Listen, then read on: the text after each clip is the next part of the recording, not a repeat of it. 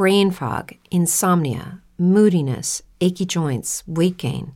Maybe you're thinking they're all just part of getting older, or that's what your doctor tells you. But MIDI Health understands that for women over 40, they can all be connected. Hormonal changes that happen during perimenopause and menopause are at the root of dozens of symptoms women experience, not just hot flashes. MIDI specializes in compassionate care for women in menopause. Their solutions are safe, effective, and FDA approved. Plus, they're covered by insurance. A convenient telehealth visit with a MIDI clinician can be your first step to getting personalized care. They'll tailor a treatment plan for your symptoms and health history so you can get back to feeling great. 91% of MIDI patients get relief from symptoms within just two months. When your body changes, your care should too. Book your virtual visit today at joinmidi.com. That's joinmidi.com. With Lucky Land slots, you can get lucky just about anywhere. Dearly beloved, we are gathered here today to. Has anyone seen the bride and groom? Sorry, sorry, we're here. We were getting lucky in the limo and we lost track of time. No, Lucky Land Casino, with cash prizes that add up quicker than a guest registry. In that case, I pronounce you lucky. Play for free at LuckyLandSlots.com. Daily bonuses are waiting. No purchase necessary. Void where prohibited by law. 18 plus. Terms and conditions apply. See website for details. Naciónpodcast.com te da la bienvenida y te agradece haber elegido este podcast. Buenos días, Madre Esfera. Dirige y presenta Mónica de la Fuente. Buenos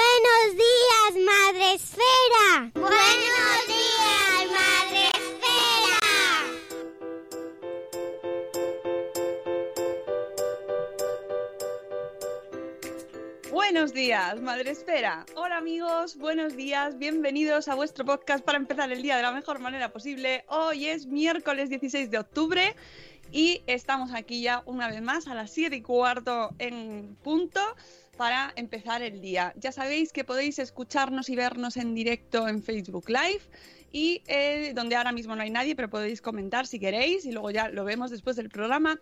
Pero donde está la gente, donde está todo el mundo, es en Spreaker, en el chat del programa 712, donde ya tenemos a Juan Manuel desde México que nos da las buenas noches. Buenas noches, Juan Manuel. Tenemos a Catherine Ortiz, a Silvia de Lactando en Diverso, a Matías, buenos días Matías, a Isabel de la Madre del Pollo, tenemos también a Vanessa. Bueno, ahora os voy saludando a todos, pero antes voy a, pre a, presentaros al invitado que tenemos con nosotros, que me hace mucha ilusión tener aquí con nosotros madrugando a tope. Eh, menos en México. Eh, no, en México, México no. estoy una hora decente. Tenemos con nosotros al hematocrítico que te llama Miguel. a todo esto. Eso dicen, sí, sí. Eso dice, me costó encontrar tu nombre, ¿eh? Sí, lo, eh, ahora la gente ya que, que, tiene confianza conmigo y cariño ya me llama Hemato, ¿no? Como cortando Hemato. Sí. Hemato. Esto es, una, esto es un fenómeno nuevo, el, el nombre cariñoso de, del nick. ¿sabes? Sí, es verdad, cortar el nick, ¿no? Para Sí. Pues sí, mira, ahora a, a Sune, de, de, hecho le llamamos, yo pensaba que se llamaba Sune de verdad. Mira, Cuando me dijo que se llamaba Pepe me quitó Eh, toda la, todo toda. el encanto. Bueno, es que hay gente que en el otro podcast que tengo con mi mujer que digo que llamo Pepe piensan que eso es el nombre falso, en plan nombre random español. Sí, sí, como Pepe. No me conoce nadie. Pero yo he ido a bodas que me ponía Pepe. Ay, me ponía, perdón, Sune. Y yo decía a los novios, tú, tú no sabes cómo me llamo, ¿verdad? O sea, me has invitado a tu boda, pero tú no sabes cómo me llamo. No, no, de hecho, a mí me, cuesta mucho. Y para mí no es Pepe, es Sune, Es lo siento. Pero Sí, es que es yo te conocía así ya. Y en el caso del hematocrítico, pues yo creo que mucha gente, pues ya es que es así, ¿no? Hematocrítico. Hemato, sí. sí, sí. Hemato. Se te lo habrán preguntado millones y trillones de veces, pero ¿de dónde viene el nombre? Anda, cuéntanoslo. Ostras, pues mira, eh, cuando en el año 2006 yo me quise abrir un blogspot, un, un pequeño blog personal, el nombre que yo quería coger, que estaba pillado, era New Kid on the Blog, pero, pero se, me había, se me había adelantado alguien. Y, eh, algún americano más gracioso que yo y más rápido. Y entonces en ese momento, me- la verdad es que no tenía plan B y, y había una página que yo consultaba con frecuencia, que era el Metacritic, que es una página que es como un agregador de críticas de, de videojuegos, películas, tal como Rotten Tomatoes, quizás un poco el antecesor de Rotten Tomatoes, quizás. Y me, me hacía gracia el nombre Metacritic y estaba, la tenía abierta y dije, ah, pues mira, voy a poner hematocrítico. Que me gustaba y era como una cosa esdrújula que, bueno, me hacía Sí, gracia. Las esdrújulas guays. Sí, lo que no imaginé es que luego me iba a, a perseguir hasta el punto que cuando empezara años más tarde una carrera en, en la literatura infantil ese fuera el, el nombre al que... Ya, eso te iba a decir, digo, te pones los, el hematocrítico en, los, no- en, el, en el título del libro, o sea, en la portada. Sí, autor. no, no, claro, claro. Eh, cuando publiqué mi primer cuento infantil, que era eh, Feliz Feroz, eh, pasaba que ya tenía detrás una carrera detrás y entonces tenía mis fans de- del hematocrítico de arte, mis fans de, de los otros proyectos que yo tenía y pensé que, bueno, que los quería invitar y que vinieran conmigo, conmigo este viaje. Le di vueltas a eso, ¿eh? Primero pensé en firmar como a lo mejor Miguel Emato, como hacer ahí un híbrido y tal, pero dije, nada, voy a, voy a por todas. A mí me gusta mucho, hay un autor de clásico de literatura infantil americana que es el Dr. Seuss, y pensé, joder, si el Dr. Seuss puede tener este nombre tan absurdo, el Dr. Seuss, yo puedo ser el hematocrítico. Claro, En literatura pero- infantil. Pero luego a lo mejor esto con los años, luego el personaje se come a la persona, ¿no? De repente, ¿no te has planteado eso en algún momento cuando seas mayor?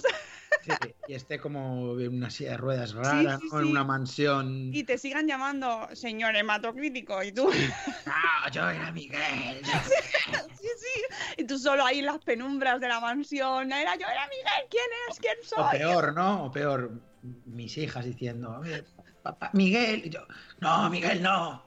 ¡Te mato! Miguel ha muerto. Sí, sí. Todas esas opciones las barajo, ¿eh? Bien, me gusta porque eh, yo lo siento, pero se me pasan por la cabeza cuando hablo sobre Tuntún. A mí me gusta. Oh, sí. Bueno, eh, el hematocrítico, amigos, es, es un personaje, o sea, es que en realidad, ¿cuántos años llevas en internet? Si es que, lle- es que casi El lo has otro día- tú. El otro día me felicitó Twitter por el, por el décimo aniversario, pero, pero bueno, el blog este, el Blogspot lo abrí en el 2006, o sea, esos son 13 años ya y pf, yo ya venía de, de, de antes, de no, yo era de la época del IRC en casa, mi, mi padre siempre trabajó con, con el tema de la informática, entonces un ordenador siempre lo había en casa y modem, yo creo que fue el primero de mis amigos que, que tenía modem cuando teníamos que desactivar las opciones Sí. de, de cargar fotos para, para poder visitar las páginas web y que fuera un poco rápido. Y mi padre fue también de los primeros españoles en llevarse sustos con la factura telefónica. Eh, Partyline, Partyline. no, no, no, no, con, con internet, que antes era como por minuto y... Sí, sí. por- sí, sí, era una cosa tremenda. Y, pero, pero bueno, ahí estaba. Pero en plan montar yo mi propia cosa el- desde el 2006, mi blog. Claro, es que eh, es como, es un clásico básico de internet, el hematocrítico. Y además, bueno, en tu parte de, de más internetera, eres autor de varios, de muchos blogs, eh, siempre desde el humor, trabajando desde el humor, colaboras en Cinemanía, en la revista Mongolia, en lo del programa Top Chef. Sí, ¿eh? Eso es muy interesante. Random. Es totalmente random, sí, sí, pero bueno, eso es, eso es muy divertido porque eh, yo empecé, bueno, igual que fui pionero en alguna cosa, ¿no? Una de las cosas donde realmente fui pionero es en lo de comentar programas de televisión por Twitter, ¿no? Que era una cosa que yo hacía con, con Noel y amigos míos porque me gustaba, quedábamos para ver Granjero Busca Esposa. Y le llamamos Gran Carrusel. Granjero. Y entonces yo era como, conectamos con Madrid, tal, lo pasamos muy bien con esa mierda. Y cuando, cuando empezó el programa este de ¿Quién quiere casarse con mi hijo? Hombre. eh, pues mm, se juntaron varios acontecimientos y fue un poco la moda del- de, de comentar programas con la tele y yo estaba ahí porque era el, digamos, el que organizaba esas sesiones. Y, y la cosa tuvo tanta repercusión que no me llamaron de la cadena que emitía el programa, me llamaron de la competencia Ah, muy bien. de Antena 3 y, y me dijeron, oye, pues si quieres, había un programa que iban a estrenar, si quieres lo puedes comentar para nosotros, tal, y el programa no me gustaba, pero me dijeron, Ya que ha terminado se puede. Eh, ¿Qué más da? no, no, no, no era, no ese, no, no, no, ese programa nunca lo comenté, era un programa que Ah. me ofrecían que, que no me gustaba, y me dijeron, si alguna vez eh, eh, hay algún programa nuestro que te encaje y lo quieras comentar, tal, y cuando vi los avances de que venía Top Chef, dije, pues esta es la mía, esta es la Bueno, mía. madre mía, Sí, sí, es que este hombre, es que se puede hablar de todo con él, porque en realidad está ahí metido en un montón de cosas, pero vas vamos llegando, avanzando a ¿por qué está aquí este hombre? No porque nos caiga bien, sino por, por cosas. Y ahora os digo, algo concreto. Ha publicado muchos libros, varios libros, entre ellos El hematocrítico de arte, Drama en el portal y que esos son como más, un poco más hacia los adultos, ¿no? Claro, sí, esos son como versiones en libro de, de unos blogs que- de, de éxito que tuve yo. Y- Eran como, sí, unos objetos regalo ahí muy, muy curiosos. Y llegamos a la parte que nos interesa en este horario nuestro de Madresfera. E- Eres maestro de educación infantil, inglés y primaria. Y ahora, ahora todo el mundo, ¡hala! Giro de Giro, giro, es verdad. Guión total. Eso soy. Eso soy ya desde, desde antes de internet, ¿eh? Porque me Fíjate. consta que no tenía internet, porque yo tenía internet como en casa de mis padres y luego cuando empecé a trabajar, que empecé en el colegio como en el 2002, me fui a vivir solo y recuerdo que estuve una época de decir, pues no me voy a poner internet en casa, porque esto con internet pierdo el tiempo y me tengo que dedicar a otras cosas y tal. Y estuve, estuve una época como tres o cuatro años sin internet en casa por ahí hasta que abrí el blog y, Y dijiste, Los- mira, ahí abraza internet. Claro, claro. Y, pero vamos, sí, trabajo en un colegio desde el 2002. En La Coruña. Sí, señora. En Coruña.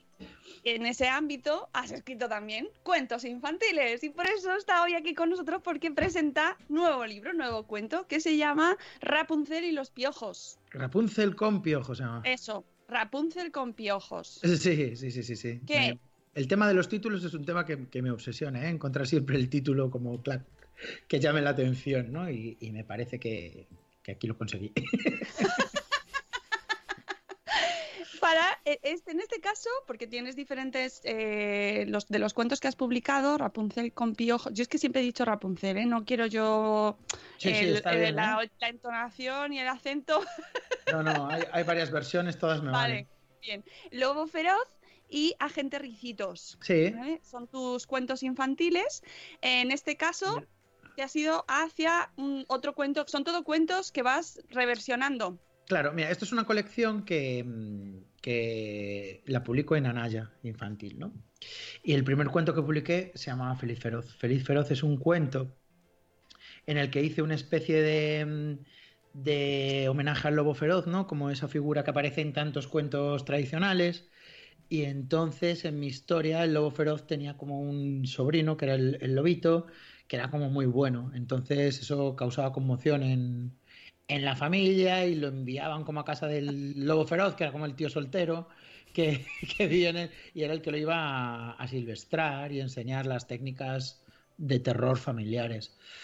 Y, y entonces, eh, para hacer eso, viajaba como a diferentes cuentos, ¿no? Porque luego Feroz le decía, aquí está Caperucita, aquí están los tres cerditos, tal. Y estas interacciones yo fui descubriendo que, que le gustaban mucho a los niños, ¿no? Le gustaba ver cómo aparecía por aquí Caperucita, aparecía por aquí no sé qué. Y, y entonces a la hora de... Bueno, este, este libro tuvo mucho éxito, la verdad. eh, eh, para ser mi primer libro infantil, lo escogió Anaya para poner en el plan lector, entonces lo puso como de lectura en un montón de colegios y al mismo tiempo el año que salió ganó como dos premios internacionales importantes, el, el White Ravens, que es un premio que, eligen en, en, Frankfurt, eligen como a, los, como los 200 mejores libros del año en el mundo infantiles y lo eligieron ahí. Y en el, el Cuatro Gatos, que lo eligieron uno de los mejores 20 libros en español eh, del año. Entonces, para mí eso fue como, ostras, empezar, empezar muy fuerte y vendió mucho y sigue, lleva como, como 10 ediciones. Una cosa muy curiosa que le pasó a Feliz Feroz es que a raíz de esto del White Ravens, eh, llegó a Corea el libro a una chica coreana que me escribió, me dijo que lo quería traducir a coreano y lo tradujo y fue como un pelotazo rarísimo allí porque lleva como 10 ediciones. Hay, esto es increíble, ¿eh? hay un musical del Feliz Feroz. ¿Qué dices? En Seúl, sí. Lo mismo tienen una estatua tuya en algún sitio. Eso, no, pero eh, mira, en el, en el perfil de Instagram tengo una foto mía como con flores en la barba y me llegó un día una foto de un coreano con flores en la barba mirando mi foto. Y fue una cosa muy loca. No, lo de Feliz Feroz allí es, es la locura. Mira, tengo un montón de, de fotos de bebés coreanos con chupa, chupando el libro. A veces, a veces pienso que me están haciendo como un inocente, inocente muy tocho. ¿Te imaginas? Muy complejo, ¿no? Porque me llegan como vídeos de, pues eso, imagínate, coreanos disfrazados de personajes cantando canciones en coreano. Y, y yo veo eso y digo, "Ah, esto, esto será, será cierto. Vi como el embajador de España leyendo mi cuento en una cita España-Corea. Sí, ayer fue un boom y de hecho eh, todos los libros de la colección salieron en Corea. El último, este de Rapunzel, lo sacaron como el mismo día, como querían hacer, como el mismo día que sale en España, tal, sí, sí. Estoy, es una cosa Pero- que me fascina eso. Pero tienes que ir. Hombre, claro. Tengo que ir, estuve, estuve a punto de ir, ¿eh? Un año me invitaron, pero eh, justo me invitaron el día que iban a hacer mi segunda niña. Entonces dije, Ah. ostras, Me viene mal. me viene mal. También era parte de la inocentada, era como, no puedes venir. Está todo preparado para que venga. es el show, el show de Truman. Sí, sí, sí, sí.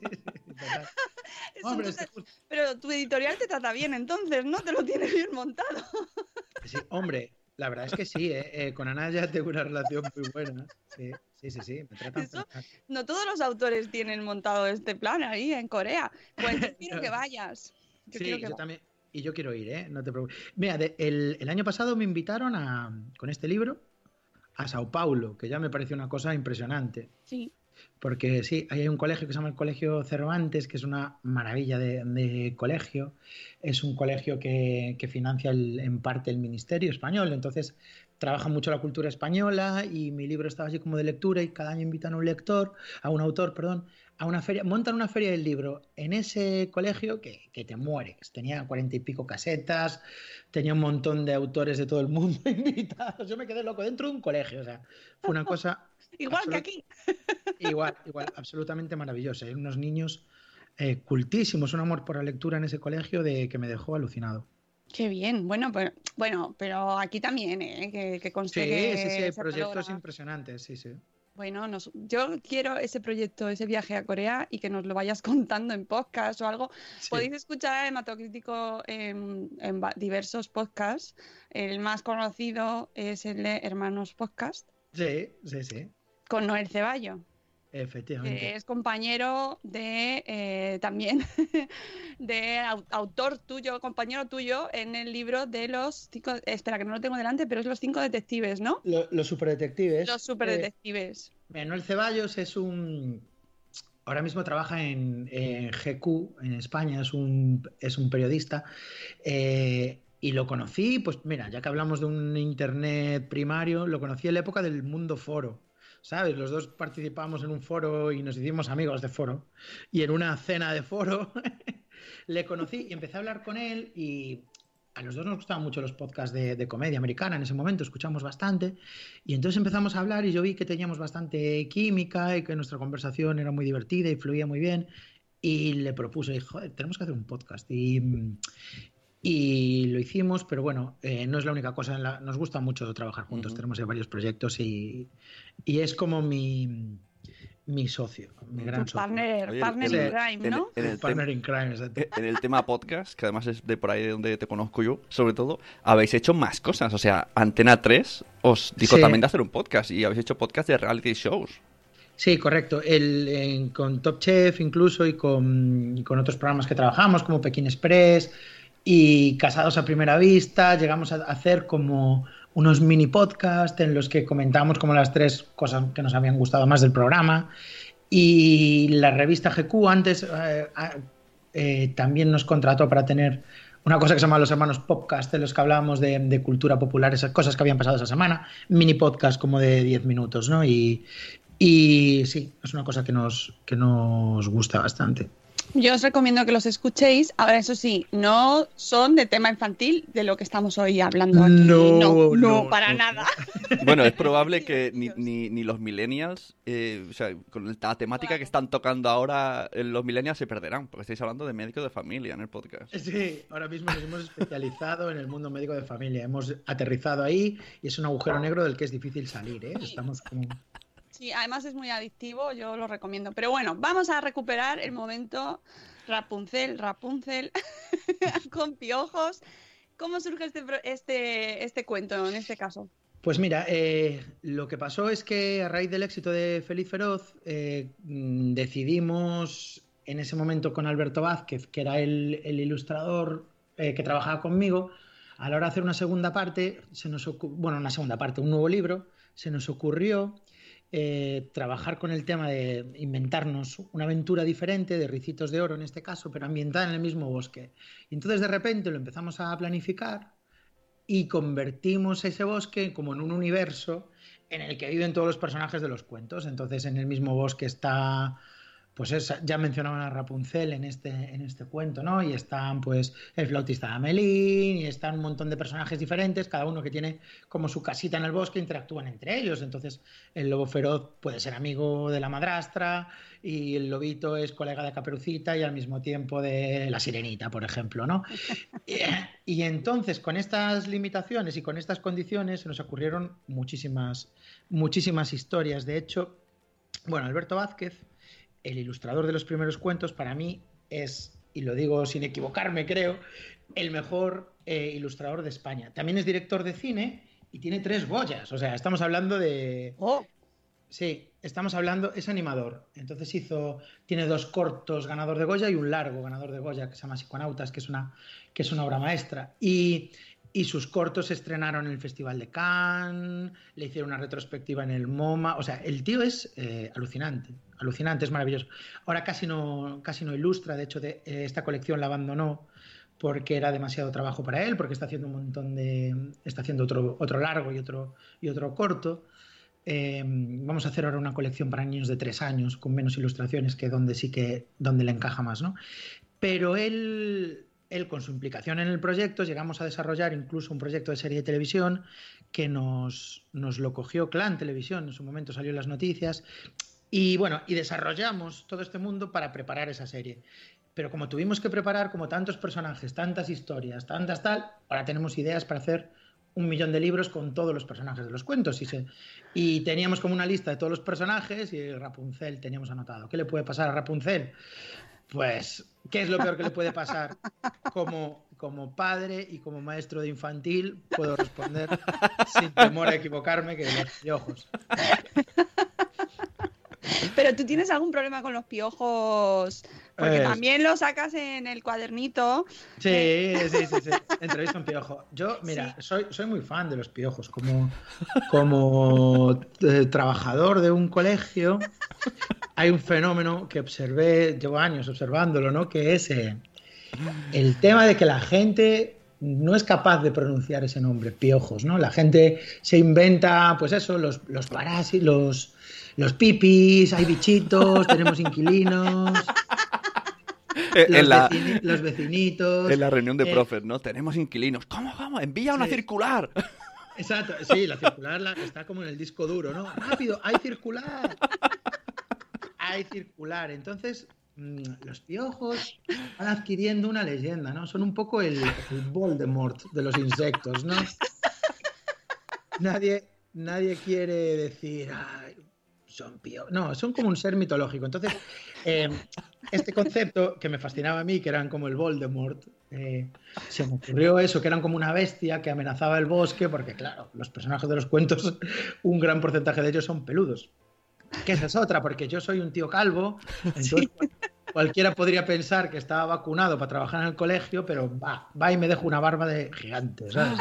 Oh, oye, no había caído en esto. Los, Claro, los- claro. los barbudos es tenéis como, piojos. Estoy vacunado, pero me, voy a pro- me voy a poner un reto.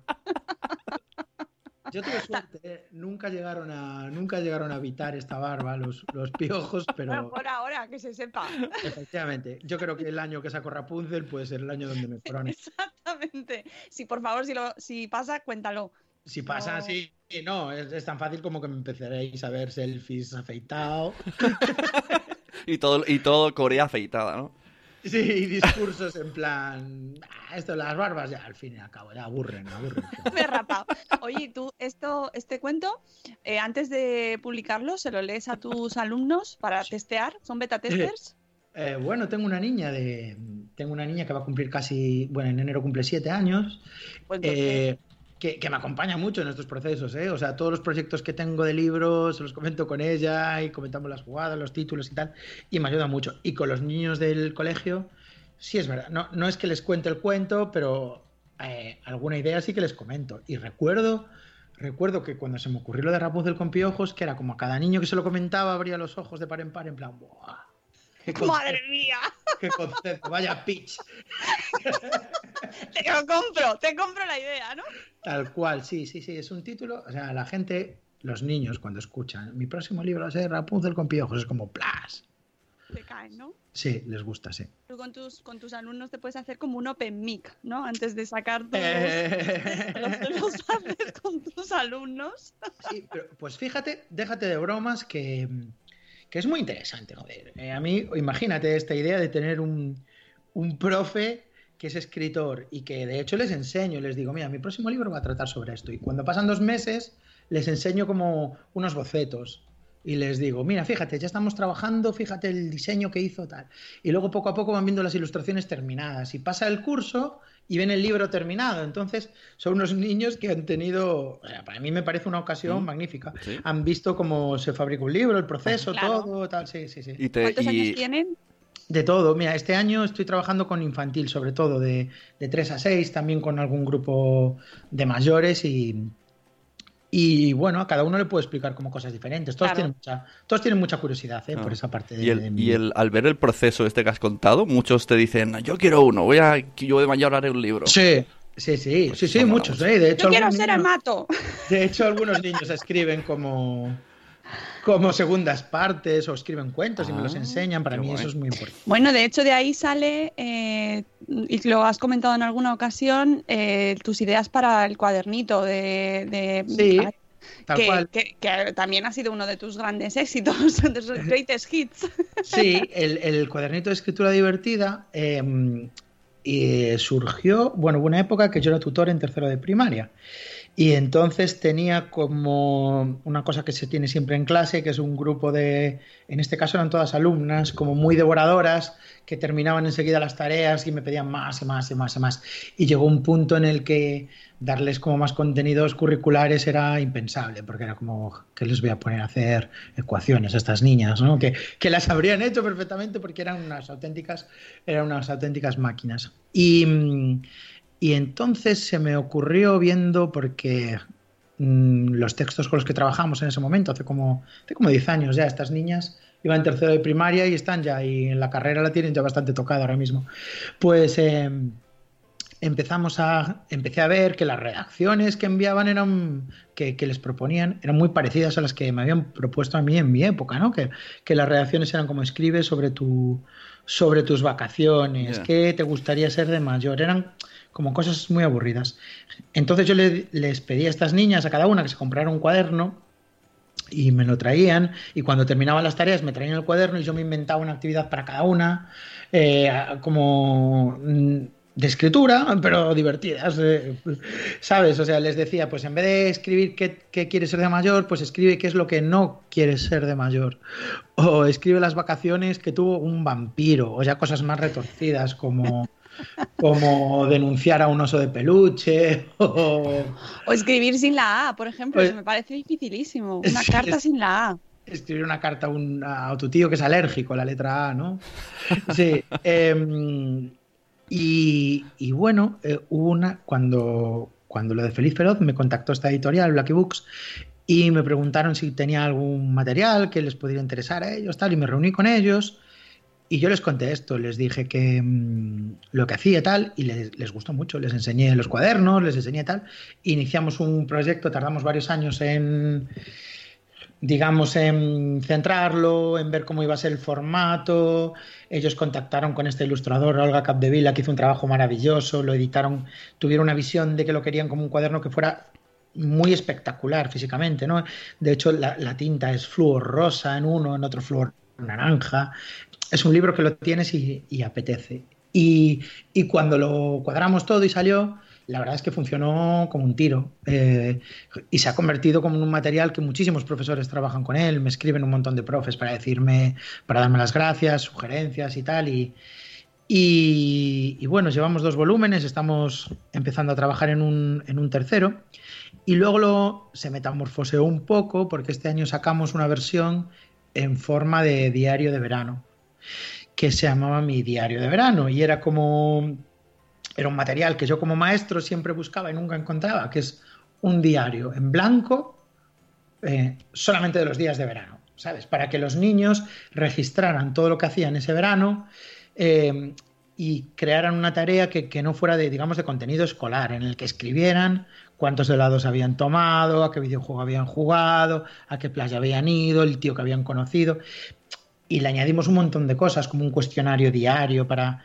Eh, la intención es crear un, diario que al completarlo años después, cuando lo abran y lo retoman, recuerden perfectamente cómo eran ellos en ese momento, ¿no?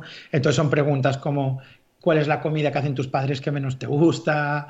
O ¿a qué amigo echas más de menos del cole? ¿O a qué amigo nunca le contarías un secreto? Un montón de cosas para que hacer pinceladas sobre ellos mismos para que luego les sirvan para, para recordarlo. Y este diario también fue, fue muy bien, se agotó de hecho. Y vamos a hacer oh, una versión nueva el verano que viene. Bueno, y seguro que le va igual a Rapunzel con piojos, que por cierto no hemos dicho que está ilustrado por Marvillar. Sí, sí, sí. que además ya conocemos aquí en Madresfera porque hablamos de su cuento eh, Cuentos para mamá. O, espera. Precioso. Mamá, este cuento es para ti. Precisamente tenemos un post en Madresfera sobre ella. Sí, ese libro es precioso. Eh, bueno, eh, eso, cuando llegó la hora de ilustrar el cuento de Rapunzel, mm, Alberto me dijo que que tenía compromiso con su película y que no podía conseguirlo, entonces hablé con la editorial y empezamos a buscar alternativas y el trabajo de Mar me encantó, me encantó, me gustó muchísimo lo que, lo que hacía, ¿no? Mm, nunca la conocía en persona, pero bueno, en cuanto, en cuanto vi su trabajo, empecé a hablar con ella a través de, audios de Instagram, que es como como, que es como nos comunicamos, y la verdad es que tenemos una conexión, yo creo que, yo creo que muy buena, creo que entendió muy bien el espíritu de, de mis libros y creo que le encaja muy bien y ya este libro es completamente suyo también.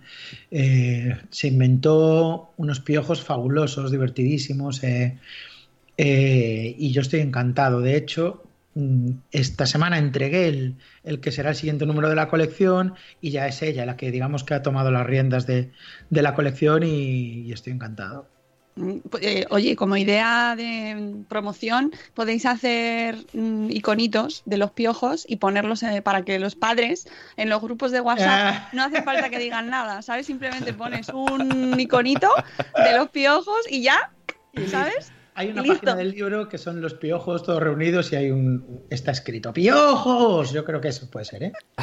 Puede ser el GIF.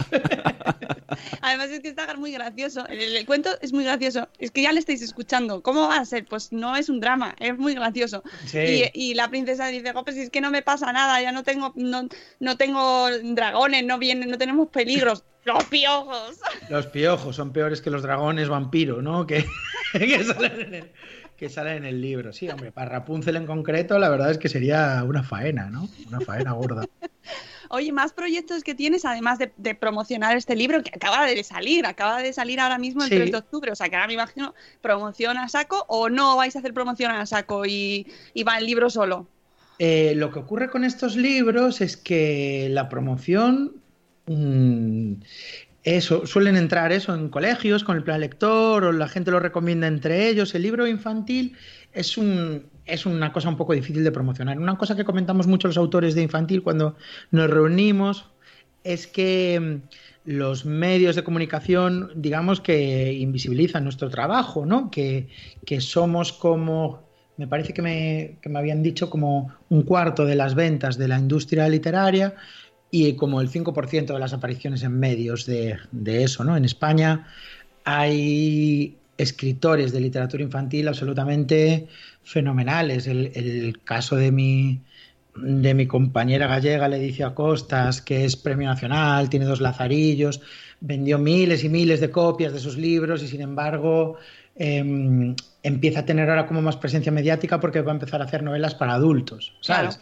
Pero el mundo, digamos, em, infantil, y bueno, en, España hay autores alucinantes, está Diego Arboleda, está Ana Campoy, hay gente que está haciendo unas obras maravillosas y, no salen presentándolo en los medios, ¿sabes? Y, pero sin embargo los niños les adoran, tienen multitud de fans y cada año tienen más y van creciendo y tienen un un corpus, unas obras magníficas, pero, pero están ahí un poco invisibilizados. Sin embargo, bueno, em, vamos, vamos haciendo, funciona muy bien el boca a boca entre nosotros. y cuando, cuando una cosa le gusta a los niños, se la recomiendan a otros niños, se la recomiendan a los bibliotecarios, y entonces es así como, como vamos sobreviviendo, como Sí, vamos es- sobreviviendo nosotros, sí. Me estoy Yo- acordando de Begoña Oro, que la tuvimos aquí antes de verano, que es, por favor. ¿cómo Justo, sí, yo la adoro. Sí, sí, es, la- am- es que es un amor y es La- tan buena. Sí, sí, la conocí este año en, en un festival de literatura infantil que se hace ahí en Madrid, en Tres Cantos. Y nos reunimos muchísimos autores ahí. eh, era una pasada. O sea, estaba eso, pues, pues todos los que te acabo de mencionar estábamos allí. Mm. Y entonces hablamos de nuestros problemas y de nuestras sensaciones y, y de tal. Y todos coincidíamos en eso, en que estamos como, como muy insensibilizados. Y, otra vez, digo insensibilizados. Estamos In- invisibilizados. insensibilizados al problema de la invisibilidad. Esto, esto que has dicho de que los autores infantiles no tienen visibilidad es un poco, pero eh, se extrapola a todo, ¿no? Todo lo infantil no tiene visibilidad. Es como, bueno, se, casi se hace Bueno, los para. sí, ¿no? Los, Cosas los de niños. Sí, pero como se, eso, como Claro. se hace, esto lo pondremos para que no molesten. Además, yo he visto a veces que haces hilos en Twitter y te han llegado a decir, ¿tú qué sabrás de niños? Y Sí, sí, sí. sí. Pero ocu- ocurre, pero claro, luego, si estás un poco informado, eh, la diferencia entre regalarle a tu niño un libro de Diego Arboleda o el quinto volumen de, Jerónimo Stilton, pues eh, es impresionante, es impresionante y es más fácil que, que los conviertas en lectores y en gente que ame los libros si, si les llega una cosa de calidad a, a los dedos, pero a veces es difícil, es difícil hacerte ver en medio de, de toda esa maraña. De todas maneras, en mi futuro, eh, mm, yo estoy muy contento con, con Anaya. De hecho, Anaya confía mucho en mí y además de, de un nuevo libro de, de Feliz Feroz que vamos a sacar también el año que viene, tengo más proyectos con ellos. El más gordo, que estoy muy, muy orgulloso, es una colección de cómics para primeros lectores. Eh, escrita por mí y, y dibujada por Albert Monteis, que, Hombre, que para mí es el número uno del cómics en España, ¿no? Yo cuando, o sea, para mí Mauro Entrialgo y Albert Monteis son unas personas importantísimas en mi vida como consumidor de cómics. Ahora he tenido la suerte de conocerles a los dos y con Albert eh, pensé que me encajaba muy bien en, un proyecto que tengo. Un, es una colección que se llama Leyendas del Recreo y son historias eh, que transcurren en el patio de un, colegio. Eh, son historias independientes. Vamos a sacar dos volúmenes el, el año que viene. El primero en febrero, el, otro en mayo, quiero recordar, para llevarlos al salón del, del cómic. Y, y bueno, imagínate, trabajar con Albert Monteis, que es un sueño para mí, el trabajo que está haciendo me, me encanta. Sí, sí, es una mezcla de humor, muchísimo humor, fantasía, y son cómics para, pues eso, para niños de 6, 7 años. Eh, vamos a hacer un formato que es una viñeta por página, y, y la verdad es que estoy muy orgulloso de eso. Él me parece que es de lo mejor que he escrito y, y- y con él funcionando ya veréis, va a ser una cosa muy guay. jo, qué ganas de, de leerlo ya. Sí. Me has dejado ahí, ya lo quiero. Y esto cuando ve- veo que todo se basa mucho en, en el cole. Esto cuando te pasan cosas en el cole dices, esto, esto da para libro. Esto, esto da para libros, sí, sí. En estos libros van a salir como eh, algunos detalles que fui viendo y tal, pero bueno, son cosas muy fantásticas. Son historias. Mira, una de las historias trata de un niño que lleva 30 años escondido en una partida de escondite. ¿sabes? Era bueno, o sea, un tío muy bueno. eh, sí, sí, sí, o sea, no, no, no hay conexión con la realidad. Pero, Oye, pero- los padres de, de tus alumnos eh, saben quién eres, te tienen localizado. Sí, muchos, muchos sí, y, y luego con el boca a boca se va corriendo, ¿no? Siempre hay un momento en los grupos de WhatsApp de mis clases en el que alguien dice, bueno, pero ¿no habéis visto que ayer salió el profe, salió en Buenafuente? ¿Qué? ¿Cómo? ¿Qué es esto? Y entonces ahí algunos, claro, hombre, no sabíais que es hematocrítico, tal, y otros es como, ¿qué? ¿Pero qué?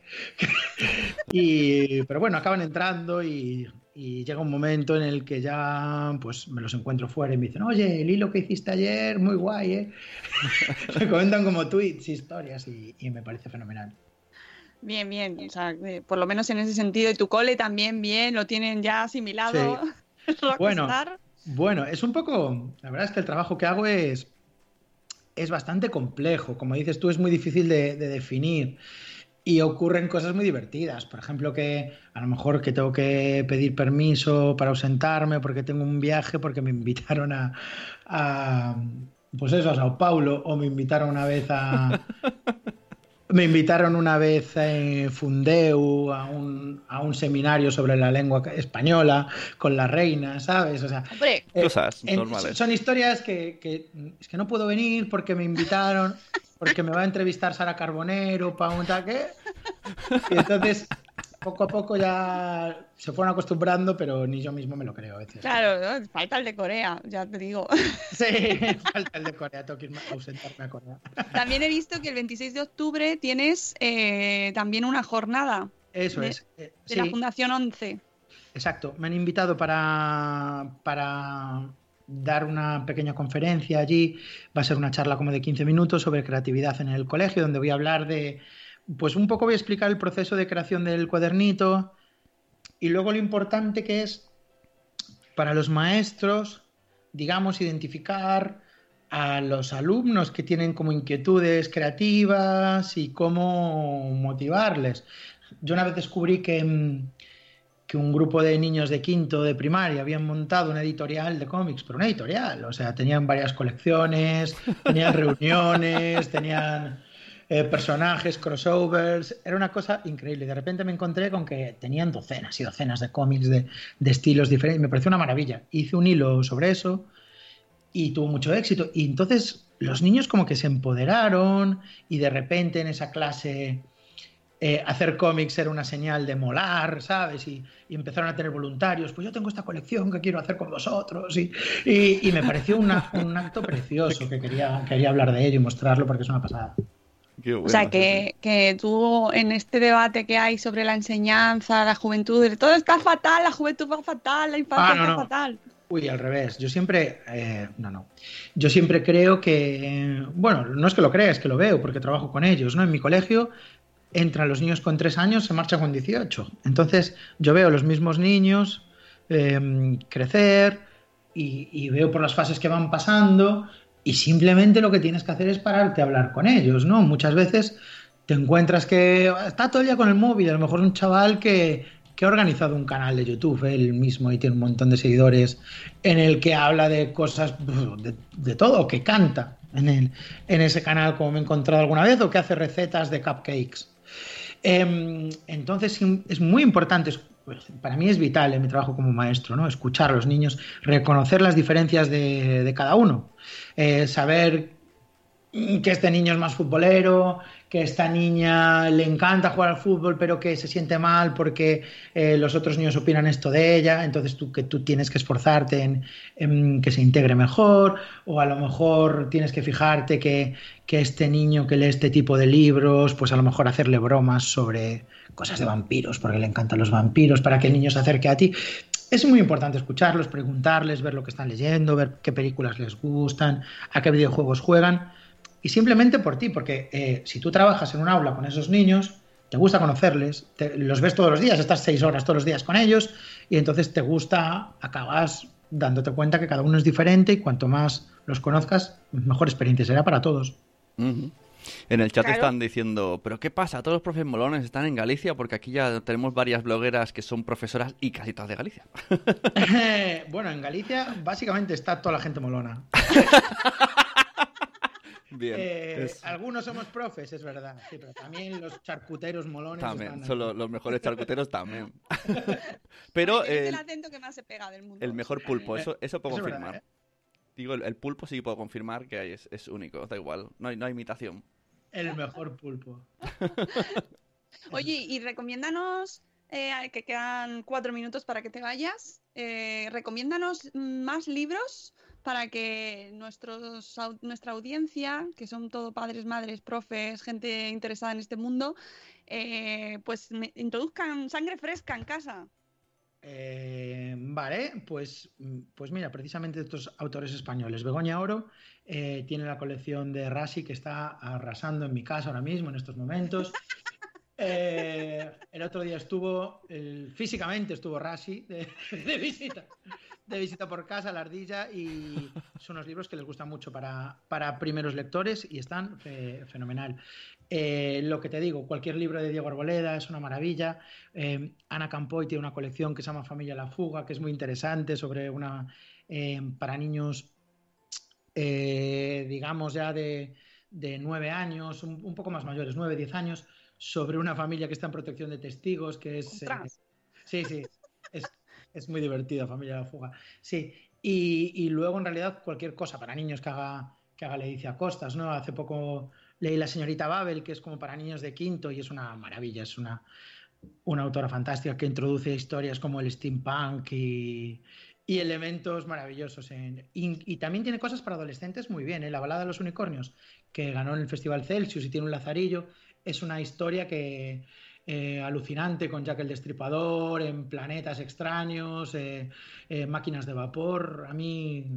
Oye, y antes de, te quedan dos minutos, pero no me puedo ir sin, o sea, no te puedo dejar ir sin responder la pregunta. Revisión de cuentos clásicos eh, que hay gente que está a ah. favor, en contra y tal.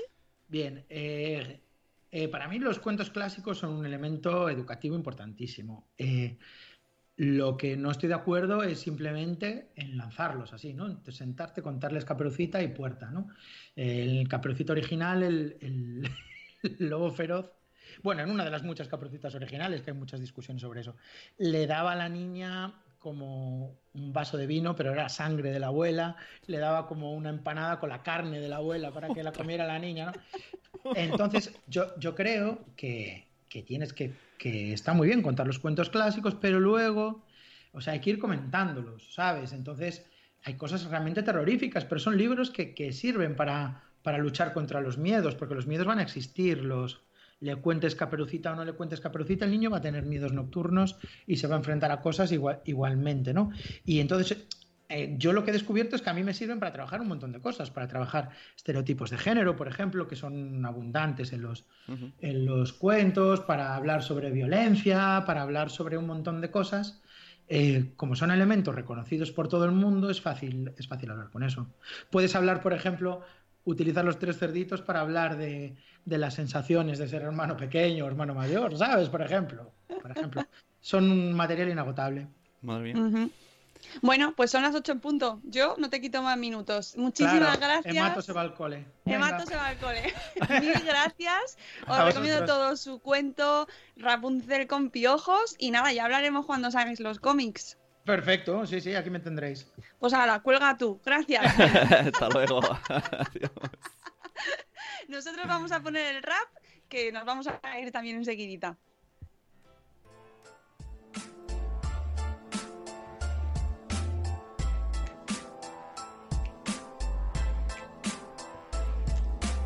Hola, buenos días, buenos días, madre esfera. Empezando el día con máxima energía. Aquí con la Moni, el Zune y la Peña.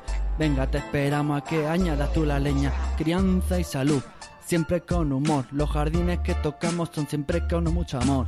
Pasen y vean este Money Show. Yo les prometo que se van a reír mucho. Ah, ah. Y aquí les dejo con la Mónica. Ah, yeah, yeah. wiki, wiki. Buenos días, madre fera. bueno, qué, qué, placer empezar así la mañana. Se agradece el gesto de que lo hayas echado antes de ponerle el rap. Gracias. Una persona que no pensará que soy ridículo. Al menos una. Por cierto. Ya sabes que nos encanta el rap, o sea que eso es una tontería. Esto, una, incluso tengo un vídeo de YouTube. Esto no quería sacarlo aquí porque era, muy largo de, y, no sé si cuánto hay de cierto y cuánto hay de, de mala interpretación. Eh, una vez Berto dijo que los hermanos podcast eran los que lo habían inspirado para hacer Nadie sabe nada. Y esto hizo un vídeo en YouTube y entre ellos, entre ellos no se aclaran. O sea, porque Buenafuente, ellos fue una buena fuente y se lo dijeron, es que vosotros hacéis el programa por nosotros. Y, pero Berto dice, no, yo ya no sé a quién he copiado. Ahí hay una confusión, pero... Bueno, pero es normal, porque al final escuchamos, escuchas a gente buena, es lógico, acabas escuchando a gente que hace cosas buenas, creativas, divertidas, y todo al final sirve para inspirarte y para, para pensar en cosas que te gusten y te motiven. O sea que siempre bienvenidos sean las eh, inspiraciones. Está claro que, que Matocrítico es una fuente de inspiración. Madre mía, todo, lo que ha dicho. ya lo habéis escuchado, es un es que sabe de todo, de toda la cultura popular, es su su, su, su, su profunda saber, o sea, es que sabe muchísimo de este tema, de todos, y a los que somos de esa generación, pues claro, pues nos sentimos muy reconocidos porque te encuentras en temas que, que también te han pasado, ¿no? Pero aparte, ves como con los niños, que es otra generación, pues que, tiene esta actitud tan, tan molona, tan creativa y tan divertida. Así que eh, ya sabéis, sus cuentos los tenéis, están todos en Amazon, pero también, los, eh, por supuesto, siempre acudís a vuestras librerías de barrio y lo pedís, no tiene pérdida. El hematocrítico, amigo librero, amiga librera, y te lo traen. Estos son los cuentos, son de la editorial Anaya, como nos ha comentado, y en este caso el de Rapunzel con piojos, ilustrado por Marvillar, que eh, os recomiendo también el post que tenemos en Madresfera. Dice por aquí que no es saludado, pero os voy a despedir, porque, mira, vamos a cambiar el orden, y es verdad que es que al fin habéis visto que es que no ha dado tiempo tampoco esto, para mucho Esto más? puede darle mucho toque a Cripatia que saludes al final. Voy a saludar al final. Porque hemos tenido con nosotros a Tere de Mis Pies Tambos o Aka Tirigi, Tirigi, Cusetas de Norres, Laia, a Matías, buenos días Matías, a Cripatia y Nicola, a Eduardo del Hierro que dice no nos ha saludado Mónica, pero ha merecido la pena. Qué crack, hombre, es que es que yo traigo gente buena, gente buena. Itzel de Cachito a Cachito, qué buen programa, muchas gracias a vosotros por estar aquí. Zora de Conciliando por la Vida, Yaiza de Peluchín y sus papis, Mamá sin red y Gusanito, que quiere ir a su cole, dice. Gusanito lo ha escuchado y claro, normal, nosotros también. Yo también quiero volver al cole con profes así. Rocío de merendar con mamá, Silvia de Lactando en Diverso, hemos tenido también a Corriendo sin Zapas, que dice que en Galicia todo mola. A Euti, buenos días Euti, los, los malotes escriben en un blog. Uh, uh, sí, porque estamos ahí a contracorriente. Tenemos también por aquí a Marta Rivas Rius, a Isabel de la Madre del Pollo. Eh, ¿Qué más? No sé si he saludado a todo el mundo. Bueno, si me salto al... Ah, Poveda ha saludado por aquí también. Eh, y creo que Nanok ha dicho hola por ahí. No, buenos días, Nanok. Y, y, creo que ya está. Creo que ya no Yaiza, me dejo nadie no más. No se has dicho Yaiza, Eh, pero si no, ¿qué? dos veces. Pues Ya- Yaiza, digo. Que no sé si. Ah, Yaiza, sí, lo he dicho antes, Ah, ¿no? vale. Yaiza de, de Peluchín y sus papis, a Juan Manuel desde México y de verdad tiene estrés. Y a Sara, ya lo decía mi abuela. Y nada, mañana retomamos los saludos de nuevo. Por cierto, mañana también tenemos invitadas y vamos a hablar de un libro maravilloso que no tengo aquí justo. Ah, sí, sí, lo tengo aquí. eh, que es Madres y Padres Influencers. ¿Cuántos, ¿Vale? De cuántos Eva libros Bach y? Monse Jiménez. ¿Eh? ¿Cuántos libros tienes cada día? Lo tengo aquí. Además, todos los tienes aquí. Ahí donde no se ve la cámara, debe de haber una hasta el techo. Porque cada día. Lo tengo aquí. tengo, de verdad, eh, tengo muchísimos libros, me encanta, soy muy feliz leyendo muchos libros y entrevistando a sus autores. El libro de mañana, bueno, mañana no os perdáis, si el de hoy os ha gustado, mañana también.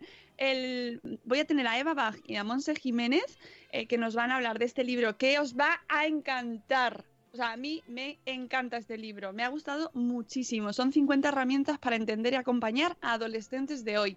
Súper recomendable el libro y súper recomendable el podcast de mañana. Así que amigos, eh, ya sabéis, mañana os ponéis el despertador para no perderoslo. Y si no, pues luego lo escucháis en el diferido, que no, no os preocupéis, que lo podéis escuchar cuando queráis. Y nosotros nos vamos, ahora os mando la newsletter del día. Que paséis un miércoles maravilloso, os queremos mucho. Hasta luego, Mariano. Adiós. Hasta mañana. Hasta mañana.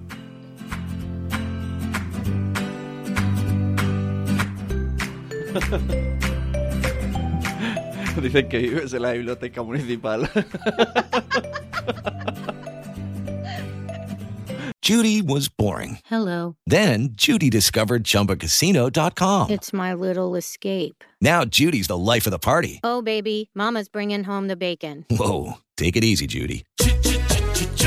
The Chumba life is for everybody. So go to ChumbaCasino.com and play over 100 casino style games. Join today and play for free for your chance to redeem some serious prizes. ChumbaCasino.com. No purchase necessary. Void where prohibited by law. 18 plus terms and conditions apply. See website for details. Oh, oh, oh. ¿Necesitas ayuda? En O'Reilly Auto Parts te ayudamos. ¿Necesitas algún consejo? Te aconsejamos. Nuestros profesionales en autopartes están siempre disponibles para ayudarte a encontrar lo que necesites. Excelente servicio al cliente es solo una de las ventajas que ofrece O'Reilly Auto Parts. Los profesionales en autopartes. Oh, oh, oh, O'Reilly Auto Parts.